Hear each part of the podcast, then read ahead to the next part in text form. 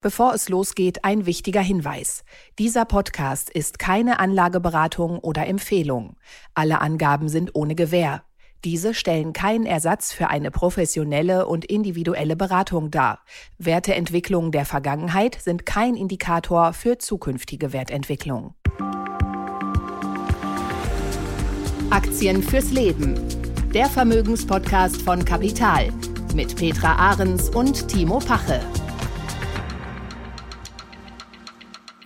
Hallo und herzlich willkommen zu einer neuen Folge von Aktien fürs Leben, dem Vermögenspodcast von Kapital. Heute Morgen wieder für Sie dabei Petra Ahrens und Timo Pache. Und wir haben heute einmal wieder einen Luxusgüterhersteller in unserem Podcast, aber der besonderen Art. Nachdem wir schon viele Automarken hatten, machen wir heute einen Abstecher in die Formel 1 und gehen nach Italien zu Ferrari.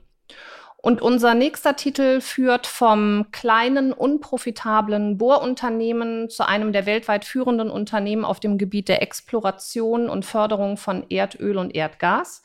Heute sprechen wir über das international tätige US-Unternehmen Occidental Petroleum und was das Unternehmen in den kommenden Jahren so spannend machen könnte. Ja, wir sind äh, in dieser Folge so ein bisschen in der alten Welt, nämlich in der Welt äh, des Öls, der fossilen Autos. Und ähm, wir sind äh, bei einem europäischen Fachverlag in, aus den Niederlanden, nämlich Wolters Kluwer, der sich als Daten- und Softwaredienstleister für Anwälte, Ärzte ähm, ja, ich würde mal fast sagen, zu so einem kleinen europäischen Bloomberg entwickelt hat, nämlich zu so einem Datendienstleister und Informationsdienstleister für sehr spezialisierte Berufe. Doch zunächst noch mal das Drama der letzten Woche, oder Petra? Ja, das, das Personalie Heckmeck um Sam Altman. Timo, die Frage an dich, wo ist er denn jetzt? Also ich glaube, er ist jetzt bei OpenAI und, ähm, und ist da doch weiterhin CEO. Ähm, ja, das war ja ganz schön, ganz schön unübersichtlich die letzten Tage dort. Ähm, erst äh, wurde er entlassen vom Verwaltungsrat von OpenAI. Dann ähm, hieß es, er kommt vielleicht zurück. Dann hieß es, nee, er kommt doch nicht zurück. Dann war er auf einmal bei Microsoft und dann zwei, äh, zwei, drei Stunden später war er dann doch plötzlich wieder ähm, CEO bei OpenAI und dafür musste dann der Verwaltungsrat gehen, der ihn zuvor entlassen hat. Ja, das war eine sehr spektakuläre Geschichte. Ähm, ich habe mir mal aufgeschrieben, was lernt man eigentlich alles aus äh, diesem ganzen Drama? Und das Erste, was ich daraus gelernt habe, ist, dass äh, die künstliche Intelligenz, von der wir uns ja so wahnsinnig viel erhoffen oder auch vielleicht befürchten, wenn man ehrlich ist, die ist doch noch ziemlich abhängig von den Menschen, die sie entwickeln und die sie programmieren. Ne? Das hatte man vielleicht auch noch nicht so auf dem Schirm, aber ohne, ohne die Menschen dahinter ist offensichtlich die KI nicht so wahnsinnig viel wert. Ja, er hat natürlich, also nicht nur Sam Altman, er hat ja auch um sich ein, ein Team ähm, gegründet, die hier wirklich eine unglaubliche Expertise haben. Und ähm, daher fand ich es auch sehr spannend zu beobachten, ähm, was macht Microsoft denn jetzt, äh, indem sie sich Sam Altman erstmal sicherstellen, weil man darf ja äh, auch nicht äh, vergessen, dass Microsoft ja auch an Open AI entsprechend ähm, beteiligt ist. Ähm, ich glaube, die haben den mal kurz einfach zu sich rangeholt, bevor er irgendwas Blödes vorhat und noch zur Konkurrenz geht. Also an ihm hängt mhm. schon sehr viel. Und für mich stellte sich dann auch so ein bisschen die Frage, inwieweit wird man jetzt ähm, das, äh, das äh, Chat-GPT-Unternehmen unter Druck setzen? Weil was ich daraus lerne, lieber Timo, ist äh, viel mehr, egal welches Unternehmen ähm, an die Börse geht, oder sie sind ja noch gar nicht an der Börse, ähm, aber in diesem, in diesem Umfeld der Investoren sich platziert mit einer noch so hehren Mission. Und die hatten ja die Gründer von OpenAI, sie hatten ja die Mission, die sicheren KI-Systeme zum Nutzen der Menschheit zu entwickeln. Und äh, angeblich war das ja auch der Grund, warum der Verwaltungsrat gesagt hat, uns wird das alles hier ein bisschen zu gewinnorientiert. Und Sam mhm. Altman guckt da eher so ein bisschen auf, ähm, auf die Zahlen.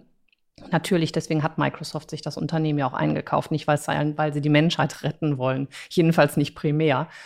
Und ähm, ja, was lernt man daraus? Sobald Menschen Gewinne und ähm, Erlöse vor Augen haben, zählt halt jegliche persönliche, individuelle, schöne Mission nicht mehr. Und dann wird gerangelt. Und das sehen wir hier ja auch.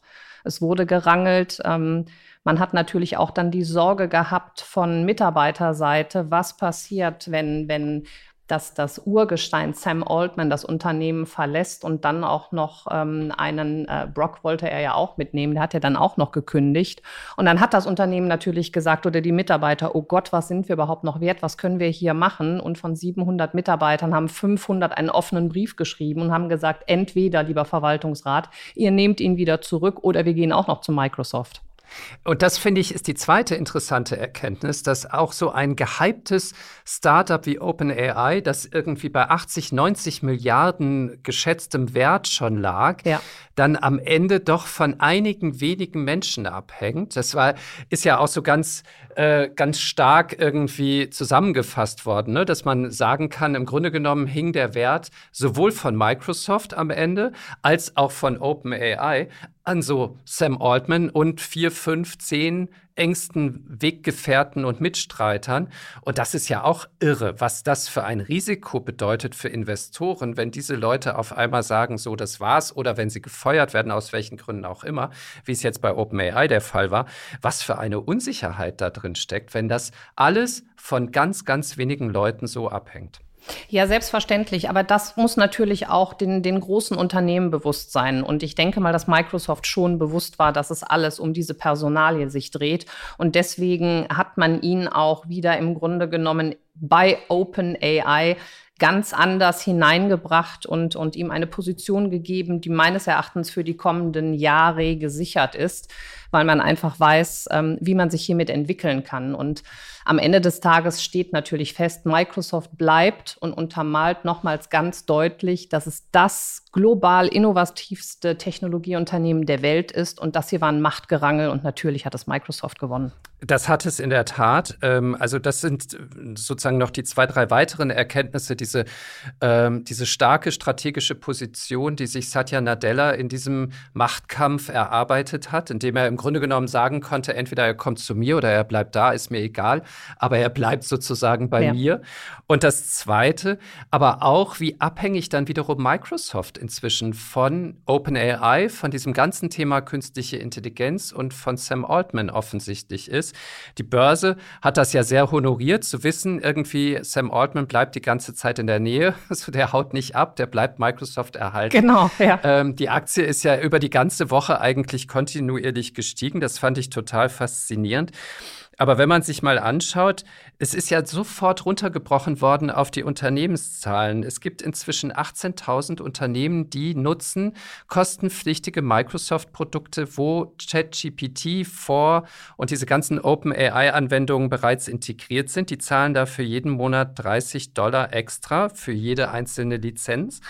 Und das hat für einen irren Wachstumsschub nochmal bei Microsoft gesorgt. Dieses ganze Thema künstliche Intelligenz plus 13 Prozent im Umsatz im dritten Quartal.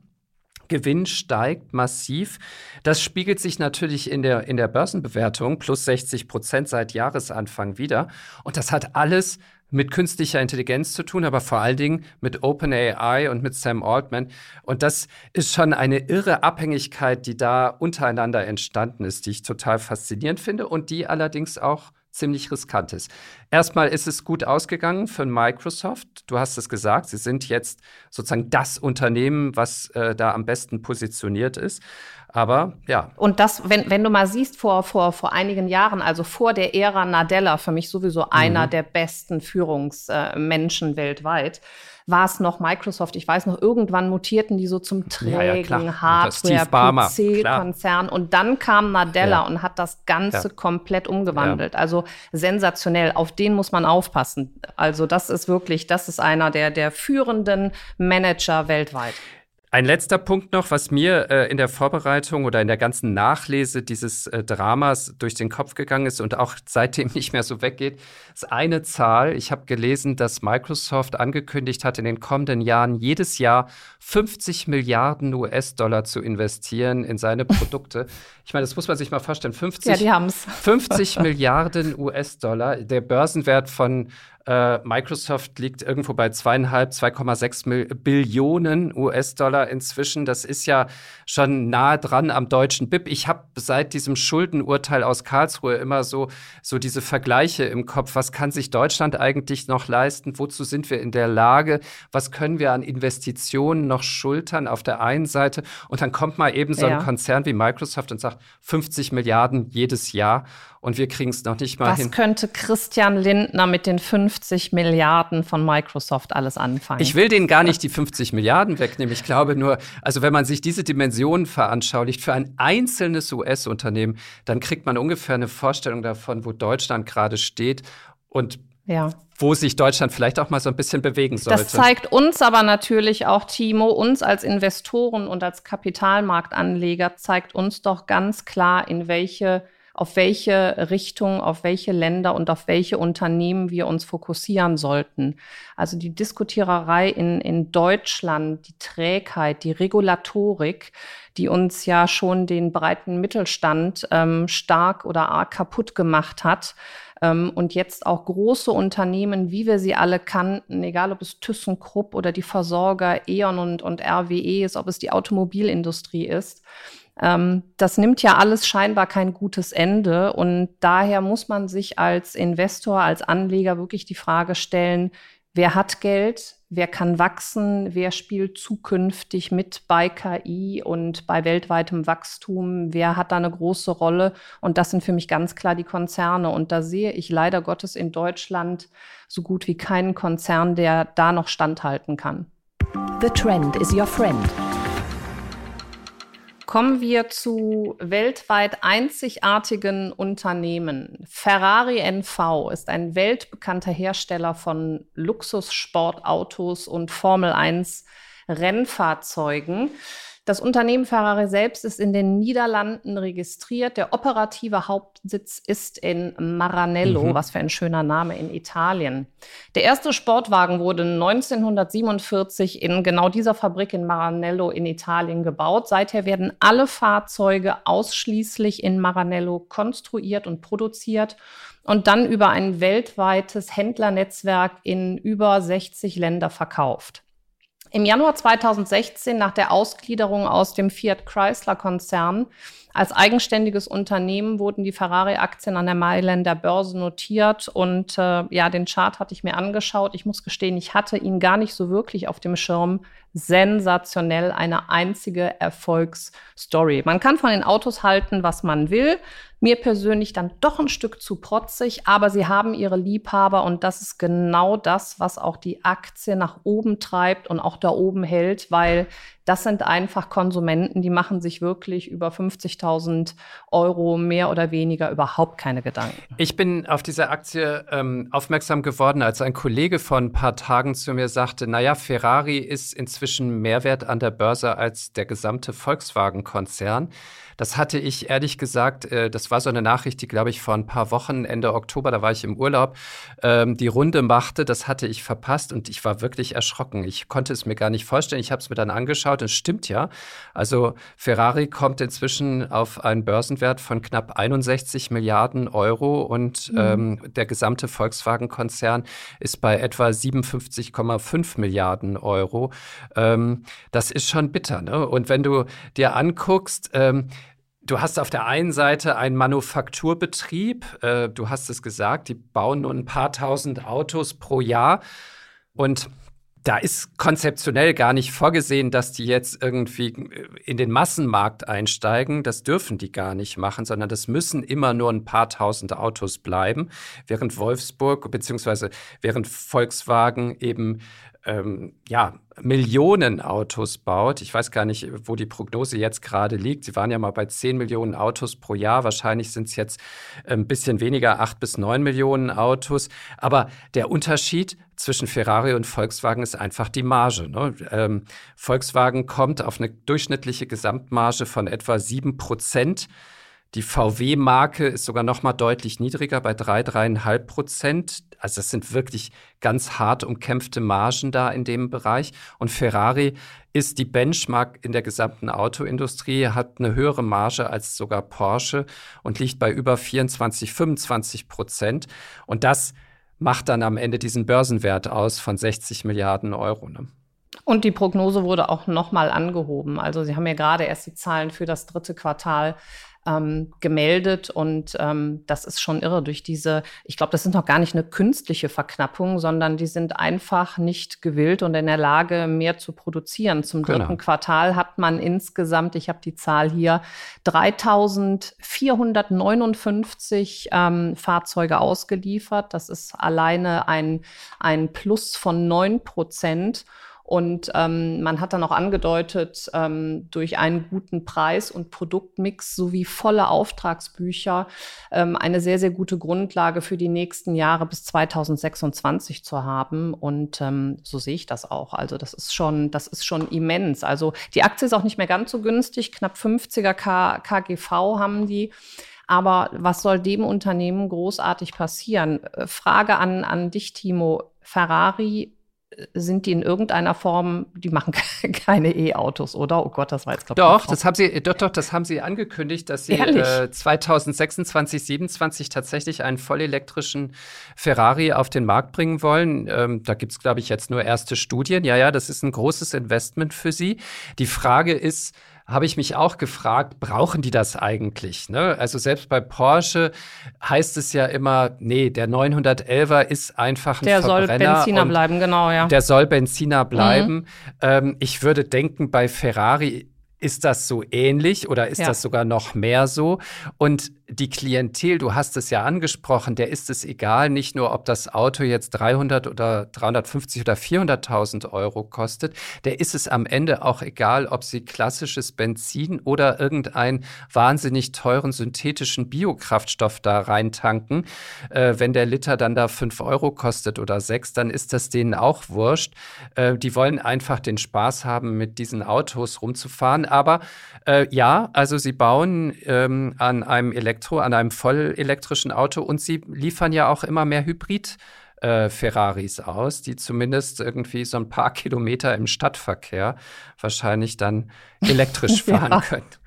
Ähm, Zweieinhalb Kilometer dann. Ja, genau. Zweieinhalb Kilometer. Dann ist das ja, ich glaube, das ist eher eine Spielerei für die als eine Überlebensstrategie, kann ich mir vorstellen. Ähm, was ich mich gefragt habe bei Ferrari, du hast diesen Chart angesprochen. Ähm, du musst ja als Aktionär bei dieser Aktie darauf spekulieren, dass wirklich die Performance der Aktie so weitergeht wie in den vergangenen Jahren. Ähm, und ich habe mich gefragt, ist das realistisch? Also kann, können die das durchhalten, diese Wachstumsstory? Ähm, mich hat das Ganze so ein bisschen erinnert an die Diskussion, die wir letzte Woche hatten um Lind.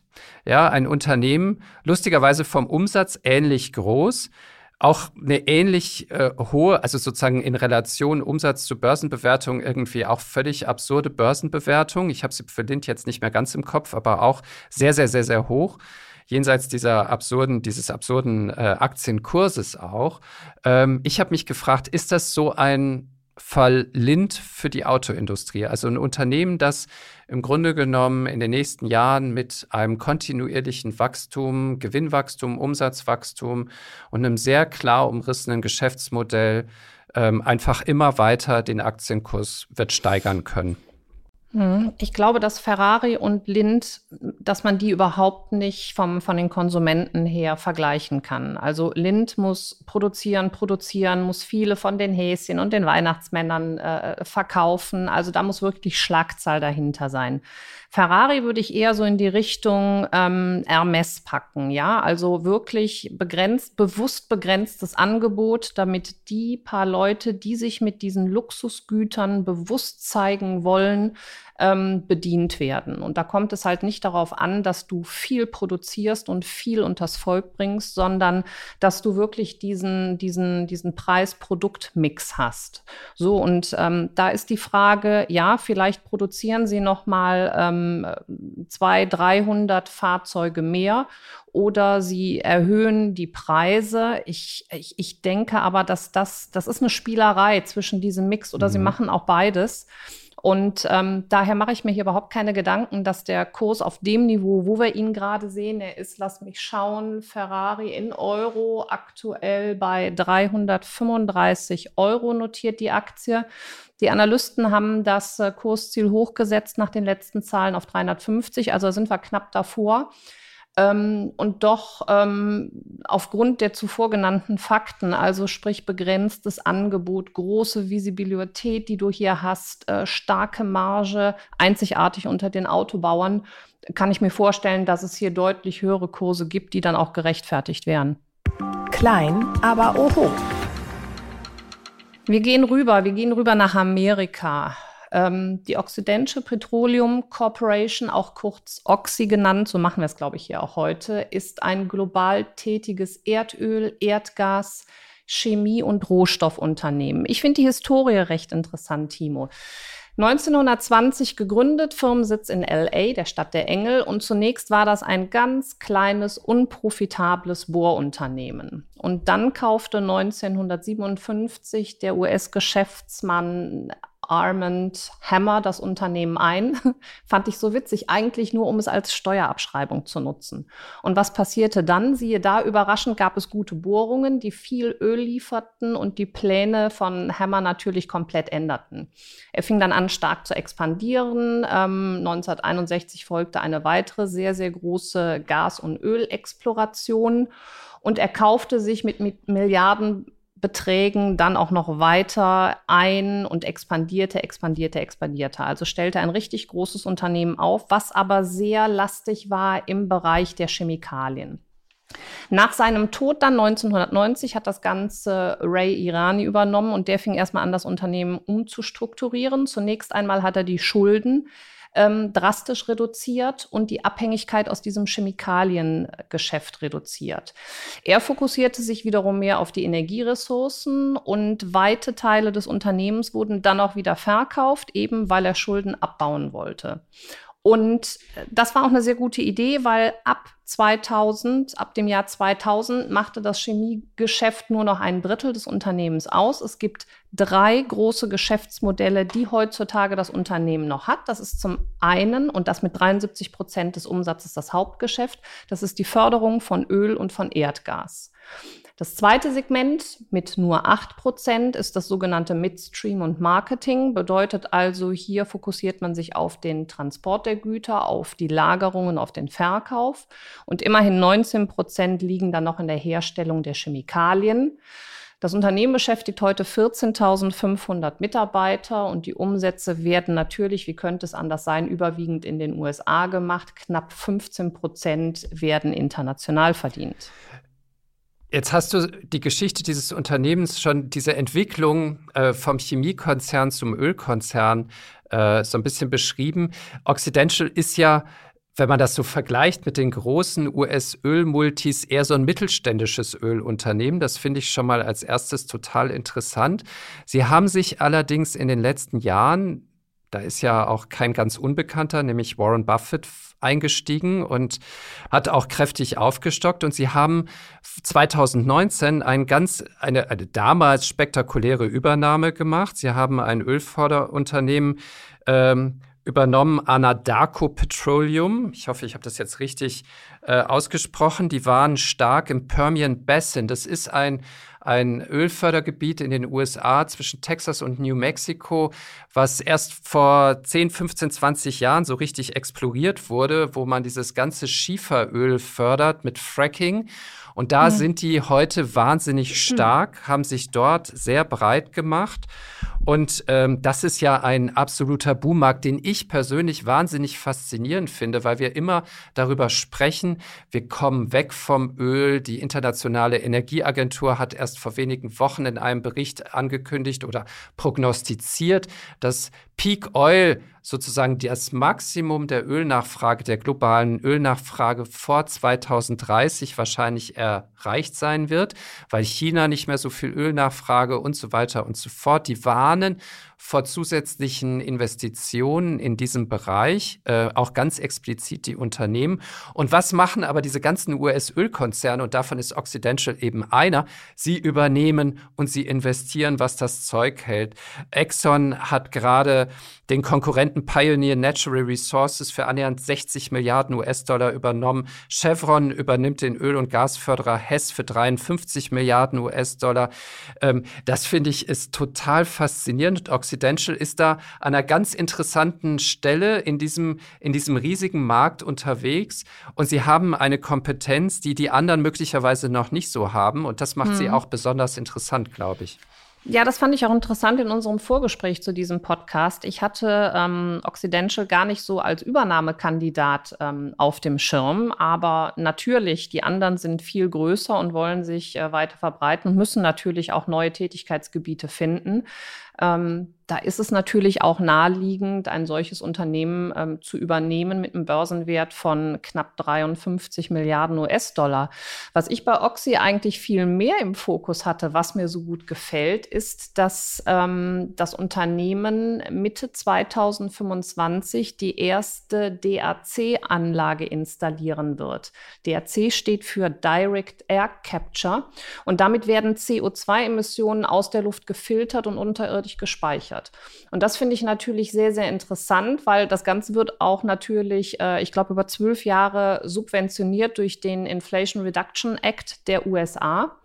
Ähm, und das wird sehr interessant werden, weil die Kunden werden dann sein große Industrieunternehmen, wie zum Beispiel auch Fluggesellschaften, die sich über solche Zertifikate, die da eingekauft werden müssen, natürlich ihre CO2-Bilanz verbessern müssen. Das ist ganz klar. Und hier ist Oxy ganz weit. Hier ist man in der Installation dieser Anlagen und hat jetzt noch eine Vereinbarung zur Übernahme von Carbon Engineering abgeschlossen. Das ist ein Unternehmen, was hier auch noch mal einen Mehrwert bietet Gemeinsam können Oxy und Carbon Energy Ring die Pläne für den weltweiten Einsatz dann dieser DAC-Technologie in einem klimarelevanten Maßstab wesentlich beschleunigen und äh, das dürfte die bevorzugte Lösung dann auch für diese großen Konzerne nicht nur in den USA sein. Also daher, da galt für mich eigentlich der. Fokus. Mhm. Ab 2025 gibt es nochmal unglaublich Fantasie und Potenzial mhm. durch diese neuerliche Technologie. Aber natürlich ist das auch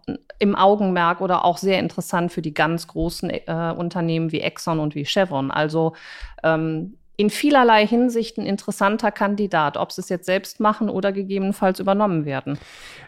Das, das stimmt absolut. Äh, ich glaube, das sind so Kompetenzen, die alle großen Ölkonzerne brauchen und da ist Occidental mhm. relativ weit vorne.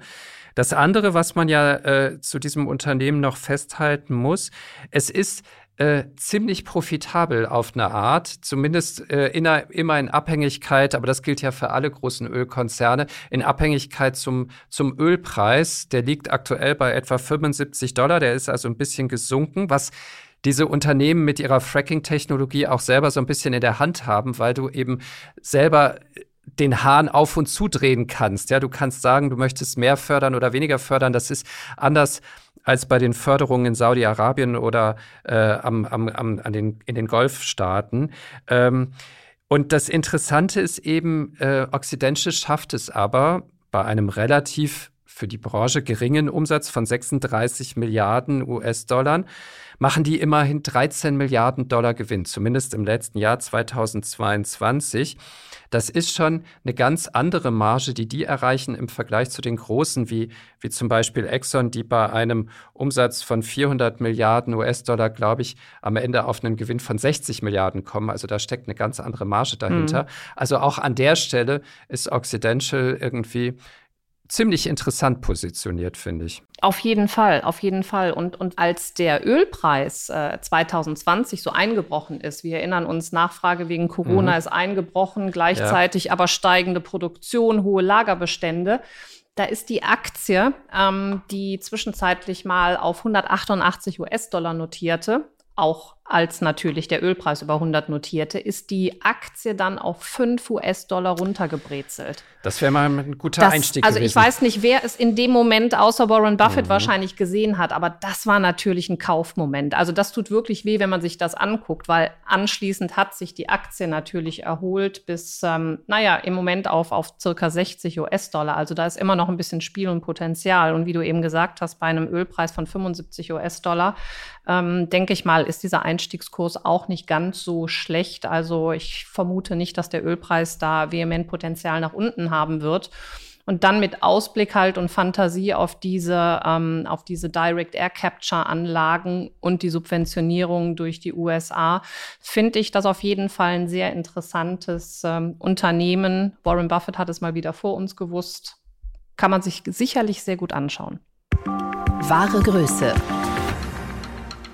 Wolters Kluwer, ein Unternehmen, das ein ganz altes Geschäft, äh, nämlich das Verlagsgeschäft, für mich sehr interessant und auch ziemlich erfolgreich erstmal transformiert hat. Wolters Kluwer aus den Niederlanden ist ein Fachverlag, der heute sehr spezialisierte Informations- und Recherchedienste anbietet in den Bereichen Gesundheit, Steuern, Rechnungswesen, Personal, Compliance und so weiter und so fort, Finanzen. Gedruckt aber, und das ist wichtig, vor allen Dingen noch online und zwar nicht nur als äh, Homepage oder sonst wie, sondern tatsächlich sehr anwenderbasiert mit Softwarelösungen und so weiter und so fort. Ähm, ich glaube, das sind sehr spezielle Dienstleistungen, die dieser Verlag anbietet. Äh, schwere, äh, schwer zu beschaffende Informationen und Einschätzungen. Das ist nicht leicht zu kopieren, würde ich als erstes mal sagen und damit äh, ein ganz interessantes Burggrabenunternehmen. Und wenn man sich den Kurs anschaut und äh, die Entwicklung von Wolters Kluwer in den letzten Jahren, in den letzten zehn Jahren, dann sieht die Aktie erstmal ziemlich beeindruckend aus. Das ist ein Chart, der einfach ähm, ja, sich fast verzehn oder verelfacht hat, glaube ich, in den letzten zehn Jahren von etwas um die 10 Euro ähm, auf inzwischen ähm, über 125 Euro. Ja, vor allen Dingen auch, also wirklich kennt wirklich nur einen Weg und der geht nach oben, hat äh, fast überhaupt keine Dellen da drin, also völlig krisenfrei. Ähm, was mich für ein Medienunternehmen ähm, schon sehr, sehr gewundert hat. Aber da bist du natürlich der Profi, um das einzuschätzen. Wir hatten uns auch unterhalten. Also ich glaube, dass das, das Gute hier dran ist, dass sie wirklich sehr spezifisch vorgehen, ne? dass sie halt ein, ein sehr elitären Kundenkreis haben mit, mit Wirtschaftsprüfungs-, Revisionsgesellschaften, Anwaltskanzleien, Rechtspädagogen, Personalabteilungen, Universitäten etc. pp. Sogar Finanzdienstleister sind dabei.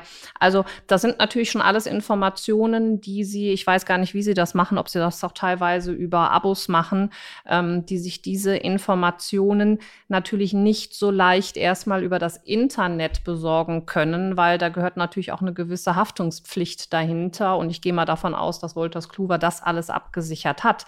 Nichtsdestotrotz, Timo, stelle ich mir die Frage, ist KI hier für das Unternehmen eine Hilfe und Unterstützung oder kann es vielleicht in Zukunft auch eine Konkurrenz werden, wenn es ähm, andere Unternehmen oder Möglichkeiten gibt, wie sich eine Steuer- oder Rechtsanwaltskanzlei solche Informationen auch, sagen wir mal, mit Sam Altman über ChatGPT abholen kann? Und ähm, das, das, das ist halt der Zweifel. Also Zweifel ist einfach, ob diesen Chart, den wir sehen, der nur wirklich einen Weg nach oben kennt mit guten Umsatzzahlen, ob das gehalten werden kann. Nicht mhm. zuvor bei Ferrari, das, das wird, glaube ich, gehalten, aber hier muss man doch wirklich auf die ganzen Einzelkunden zugreifen. Und ich glaube, das wird in Zukunft schwierig werden. Und wir sehen es auch schon am, ähm, an den dritten Quartalszahlen im Vergleich zum vorangegangenen Halbjahr gab es schwächere Erlösentwicklung und auch ein langsameres Umsatzwachstum, was mich nicht wirklich wundert. Ja, also du hast, du sprichst natürlich einen wichtigen Punkt an, der, glaube ich, alle Unternehmen in der Informationsbranche und Industrie betrifft. Die Frage, was davon ähm, ersetzt künftig künstliche Intelligenz oder wo zumindest schaffen es die Unternehmen selber, künstliche Intelligenz so in ihre Produkte zu integrieren, dass sie damit neue Lösungen anbieten können, günstigere Lösungen anbieten können und so weiter und so fort, die dann wiederum es rechtfertigen, auch dafür weiterhin Geld verlangen zu können. Ähm, ich glaube, das ist die Frage, vor der wird auch ein Verlagshaus wie Wolters Kluwer stehen. Völlig zu mhm. Recht. Ähm, ich würde nur jetzt nicht so weit gehen zum jetzigen Zeitpunkt, weil so sehr, wie Sie die digitale Transformation in den letzten 20 Jahren gemeistert haben, würde ich einem Unternehmen, das so eine Geschichte hat, das solche spezifischen Produkte entwickelt hat, zumindest erstmal zugestehen, dass sie wahrscheinlich auch die Kompetenz haben und da längst dran sitzen, mit künstlicher Intelligenz genau solche Produkte weiterzuentwickeln oder ihre bestehenden Produkte so weiterzuentwickeln, dass es ihnen nicht direkt alles wegnehmen wird. Ja, du hast recht, das ist eine technische Herausforderung, völlig richtig. Für die, ob es tatsächlich ihr Geschäftsmodell komplett unterminiert und wegziehen wird, äh, wahrscheinlich jetzt zu früh zu sagen, würde ich mir zumindest mhm. noch kein Urteil erlauben. Aber natürlich ist es eine Herausforderung, total richtig. Erstmal muss man festhalten, dass die es geschafft haben, auch in den letzten zwei, drei Jahren ihren Umsatz massiv zu steigern. Allein das ist ja schon ein Phänomen in der, in der Medienindustrie. Ähm, 2018 kam sie auf einen Umsatz von 4,3 Milliarden Euro. 2022 waren sie bei 5,5 Milliarden. Und davon blieb ein operativer Gewinn von 1,8 Milliarden Euro. Also das ist echt mal profitabel und ein Nettoergebnis von immerhin noch gut einer Milliarde Euro. Ähm, und zumindest für die nächsten zwei Jahre sind die Prognosen, du hast es angesprochen, das Wachstum ist jetzt nicht äh, stürmisch, das würde ich auch so sagen, aber es ist schon deutlich, ähm, es soll ja jedes Jahr äh, der Gewinn pro Aktie zumindest um etwa 10 bis 12 Prozent steigen, also für die nächsten zwei Jahre um weitere 25 Prozent. Das ist schon ganz ordentlich. Und die operative Marge in dem Unternehmen liegt immerhin bei 26 Prozent. Also und nicht zu vergessen, die Dividende seit über 30 Jahren wurde die Dividende entweder erhöht oder stabil ja. gehalten. Und das zeigt natürlich auch, wie gut das Unternehmen wirtschaftet und wie weit es auch an seine Aktionäre denkt. Ja, genau. Also deswegen, du hast mit der künstlichen Intelligenz äh, bestimmt den, den kritischen Punkt äh, für ganz viele Unternehmen, aber auch für dieses ja, Jahr natürlich. angesprochen. Aber mhm. ähm, ich würde jetzt deswegen noch nicht sofort den Stab darüber brechen. Ich fand das schon sehr beeindruckend. Auf keinen Fall, auf keinen Fall. Nur wenn ich natürlich mir den Chart angucke ja, und sehe, bam, die sind da ja. oben bei 126 ja. und, und kommen aus einer wirklich guten Zeit. Und das sind Herausforderungen. Die hat natürlich nicht nur Wolters Kluwer, aber ein Medienunternehmen natürlich ganz besonders. Äh, Absolut. Wir wissen ja, wie viele hier, sage ich mal, ähm, wirklich die Grätsche gemacht haben, weil sie diese, diese Digitalisierung oder diesen Trend völlig verpasst haben. Da ist Wolters Kluwer wesentlich ähm, agiler gewesen, schneller gewesen ähm, als alle anderen für mich wirklich stellt sich die Frage, kann dieses Niveau gehalten werden? Ich glaube weiterhin, dass das ein, ein weltweit agierender ähm, Konzern ist. Also das sicherlich, wir dürfen nicht vergessen, weltweit ähm, äh, sind die in über 40 Ländern vertreten und beschäftigen 21.000 Mitarbeiter. Das wird von heute auf morgen nicht so aufhören.